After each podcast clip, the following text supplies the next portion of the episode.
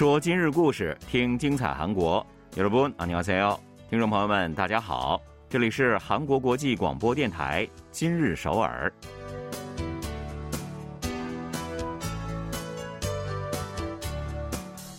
聚焦今日首尔，体会当下韩国。让我们带您走遍韩国的每个角落。让我们把最真实的韩国送到您的耳边。 各位听众，大家好，我是主持人朴龙军，我是主持人婉玲，很高兴跟大家相会在今天的今日首尔。二十一号晚上七点左右呢，位于首尔市中区市政府前的首尔广场啊，是排起了长长的队伍。虽然说那天的气温足够考验人啊，但是呢，每个人脸上都是带着非常兴奋的表情，充满了。快乐的气氛。嗯，没错，终于迎来了首尔广场滑冰场新冠疫情爆发之后，时隔三年的开放，怎么能够不快乐呢？没错，没错，从年年都有，这一下子成为了三年等一回啊，自然就更加喜悦了吧。首尔广场滑冰场呢，平时是从上午的十点到晚上九点三十分，那周末和公休日呢是上午十点到晚上十一点运营，而且呢。滑冰场的使用费用啊，只要一千韩元啊！嗯，真是一千韩元的幸福啊！对，那这个价格呢，从二零零四年滑冰场首次开放以来呢，一直都没有变化过，非常亲民了。那另外呢，就是首尔市政府还介绍说啊，计划将维持滑冰场安全的人员数量呢增加两倍，这个很有必要啊。那因为疫情呢仍然是进行时嘛，所以呢，市政府还将会遵循中央政府的防疫指南，定期来实施防疫工作。防止疫情扩散。嗯，这下市民们可以玩的开心，也玩的放心了。没错，没错。首尔广场滑冰场呢，将会一直运营到明年的二月十二号啊。那大家做计划的时候就可以参考一下了。好的，接下来呢，就让我们一起走进今天的今日首尔，一起来看一看本期节目有哪些内容要跟大家分享吧。冬天来了，而被新冠疫情困扰已久的明洞，却似乎提前迎来了春天。随着国内外游客的大举回归，明洞商圈重新焕发了生机。捐款是善举，而长期隐姓埋名捐款更是一种无言的大爱。岁末年初，全国各地的匿名天使们也纷纷捐钱捐物，用爱心温暖这个世界。岁末年初这个重要的节点，怎么可以少了点仪式感呢？年轻人们纷纷开启另类年终结算，对过去的一年进行自己的回顾还有总结。好的，稍后呢，就让我们一起走进今天的今日首尔吧。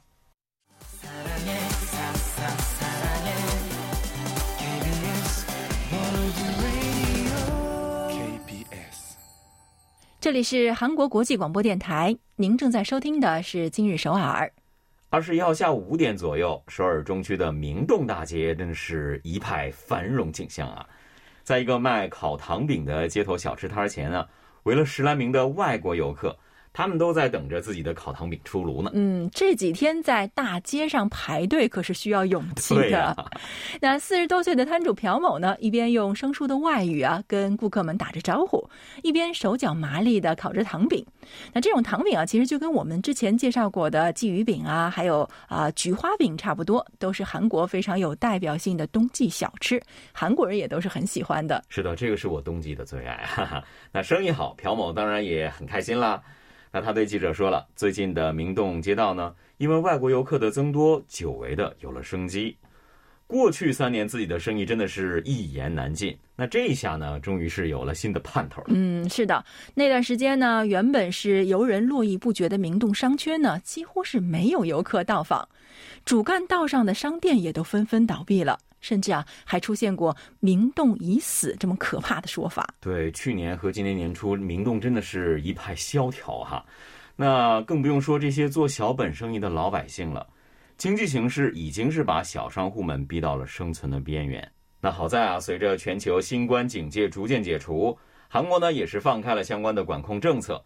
特别是外国游客纷纷到访啊，明洞也是再次焕发了生机。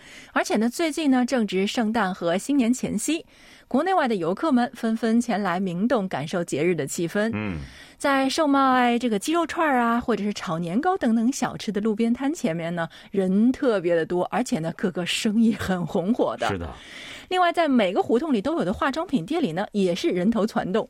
那不少游客啊，拎着一大袋的战利品，开开心心的出来，马上，真的是马上又进入到了下一家店里去。对，一家店连着一家店啊，也是啊，到了明洞，你怎么可能错过购物的乐趣嘛？那上周呢，从新加坡来旅游的一位游客也说啊，自己很喜欢韩剧等韩国文化内容，所以呢，一直都想要来看一看。前几年是因为疫情的原因没能成行，现在终于如愿以偿了。嗯，他说啊，这次呢打算在明洞多买一些化妆品，然后呢再把韩国的美食都尝个遍。我觉得这个愿望在明洞应该是比较容易实现的。一条龙服务呢，感觉这个明洞是啊。那明洞呢，可不是随随便便就成为了首尔最具代表性的繁华商圈的。明洞附近的观光酒店大厅呢，也是挤满了游客。他们委托保管的行李箱呢，在大厅里也是排得满满的啊。有一家酒店的相关人士也介绍说，最近外国游客大幅的增加，周末的房客呢已经是爆满了，想订也订不到了。嗯，另外就是在明洞的街头啊，结束购物的外国游客们等待出租车的风景也是格外引人瞩目。来韩外国游客的增多，从统计数据呢也可以看到一斑。那韩国的观光公社啊，二十二号表示。今年十月份到访韩国的外国游客人数是四十七万六千零九十七名，比前一年，也就是九万两千多名呢，增加了百分之四百一十五。而截止到今年的十一月呢，首尔旅游信息中心的访客人数差不多是有一百九十八万人，这个是去年大约的二点五倍啊。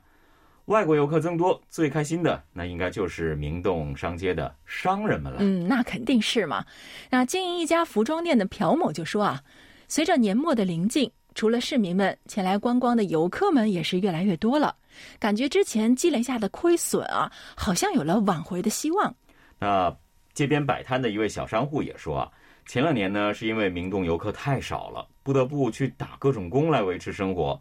现在呢，终于也是可以正常的做生意了，感到非常的开心。嗯，明洞的复活让他们看到了希望。嗯，那不过在刚刚过去的圣诞前夜啊，明洞街头呢虽然是满满的都是出来庆祝的人群，但是呢好像没有看到路边摊的影子。是的，那这是因为中区政府考虑到平安夜的明洞街头也可能会聚集大量的人潮，所以为了安全起见呢，和地摊商贩们协商之后，做出了这样的决定。在梨泰院踩踏事故发生之后啊，人们对于安全的警惕性呢也是提高了。嗯，那虽然平安夜那一天的生意啊肯定是会比平时好很多，但是呢，大部分商人呢还是表示人的安全是第一位的。没错，这个节目一定要给他们点赞啊。不过呢，在这样喜庆的日子里，可能少了路边摊的烟火气，明洞的热闹也许会少一份魅力。嗯，是吧？对，那相信今后呢，有关部门也一定会拿出更好的办法。在保护好游客安全的同时呢，也能不让他们的快乐减分。好的，一起来听一首歌曲吧，来听郑成焕演唱的《喜欢上了冬天》。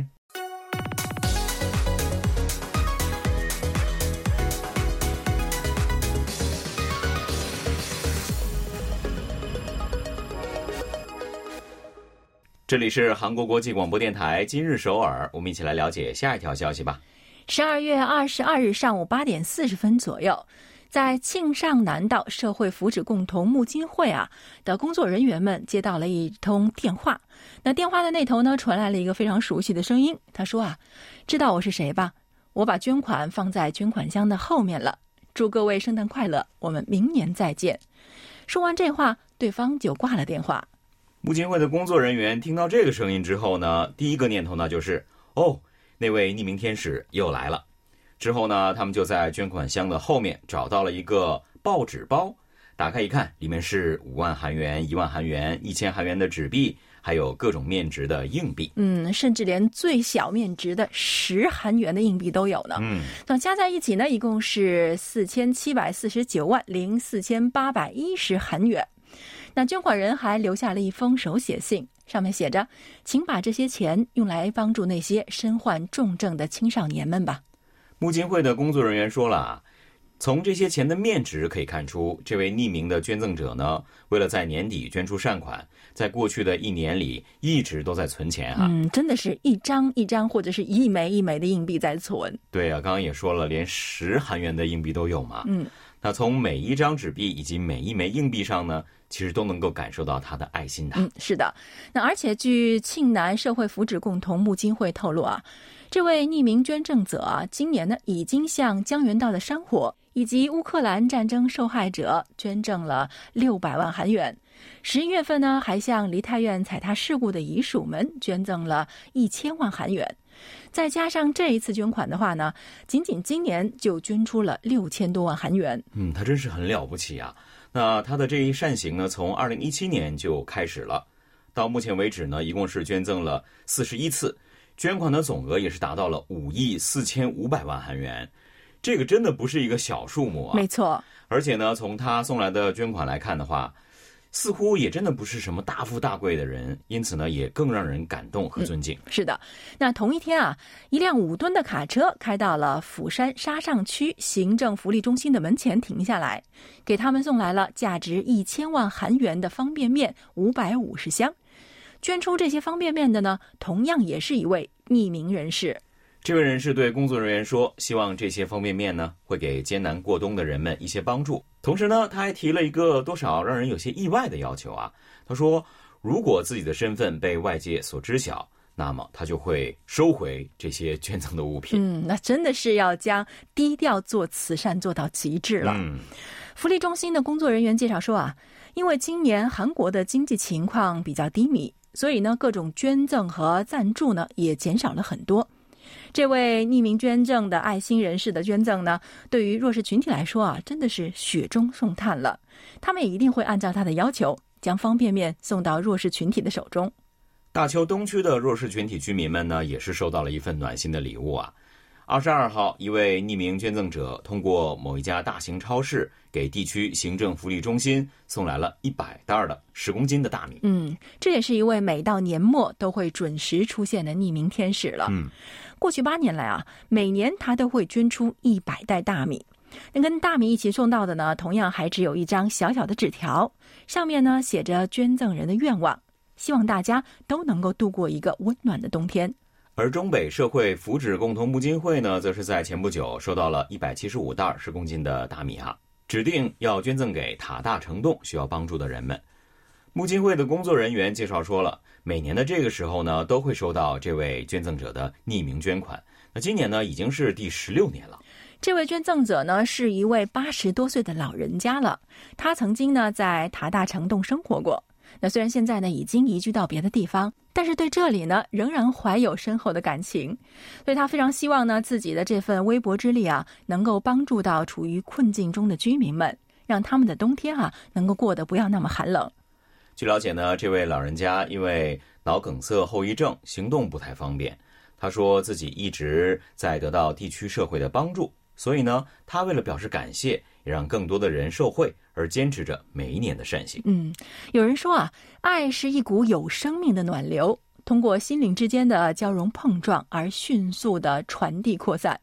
从年末岁初的这些匿名捐赠呢，我们可以深深的感受到这一点。虽然呢，我们不知道他们的名字啊，但是更能够感受到他们的爱心。在寒冷难耐的季节，举步维艰的日子，感受到这份温暖，心中还有。明年这个时候，他们也不会缺席的确信，那眼前的世界一定也会变得更加美好的。好的，那接下来呢，就送给大家这首歌曲吧，来自华莎演唱的《我是光》。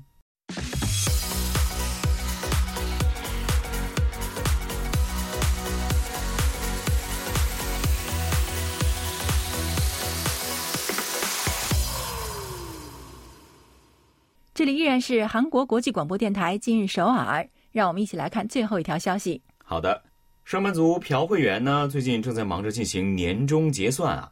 不过呢，他的结算包括但不限于对过去一年的收入和支出进行整理。他还对在 YouTube 上听的最多的音乐，在 OTT 平台上看的最多的视频内容等进行了一个排名。嗯，这种另类年终结算呢，它已经进行了三年了。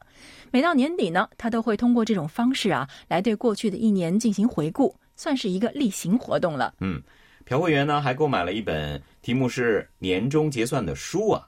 这本书呢是一个提问集了，读者呢是可以在这个提问后面写上自己的答案。借此呢，是来总结自己的一年。嗯，其实一年的时间真的是很快就会过去。如果我们不是有意识的去寻找回忆，那么这一年呢，很可能就会在我们的记忆中渐渐的模糊，最后呢，连踪影都不见了。深有同感，对吧？所以呢，朴会员就说了，如果进行年终结算的话呢，每一年不管是积极的还是消极的，都能够找到自己变化的样子，也能够回想起一些小确幸的瞬间。没错。像朴慧媛一样整理并回顾一年生活的年终结算，在年轻人当中很受欢迎。他们通过各种各样的方式记录和整理自己的喜好、情感、想法等等。嗯，二十七岁的自由职业者卢某啊，七年来就一直在举办只属于自己的年末颁奖典礼，各大电视台颁，他也颁啊。不过呢，颁奖的对象呢是年度好剧、书籍。剧集、还有服务、人物和空间等等各个领域，感觉他很专业啊，而且我觉得他是一个浪漫的人啊。对，那今年的年度好句子奖呢，他是颁给了书籍《亲切的东西才能生存》当中的一个句子了。可以评价我们人生的，不是征服了多少敌人，而是造就了多少朋友。哇！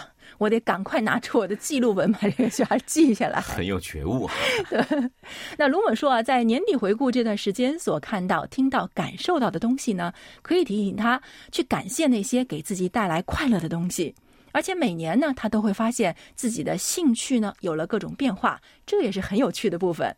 那去书店看一看呢，也会发现不少类似的书籍了，比如说《自问自答：我的一年》，关于我的所有记录等等。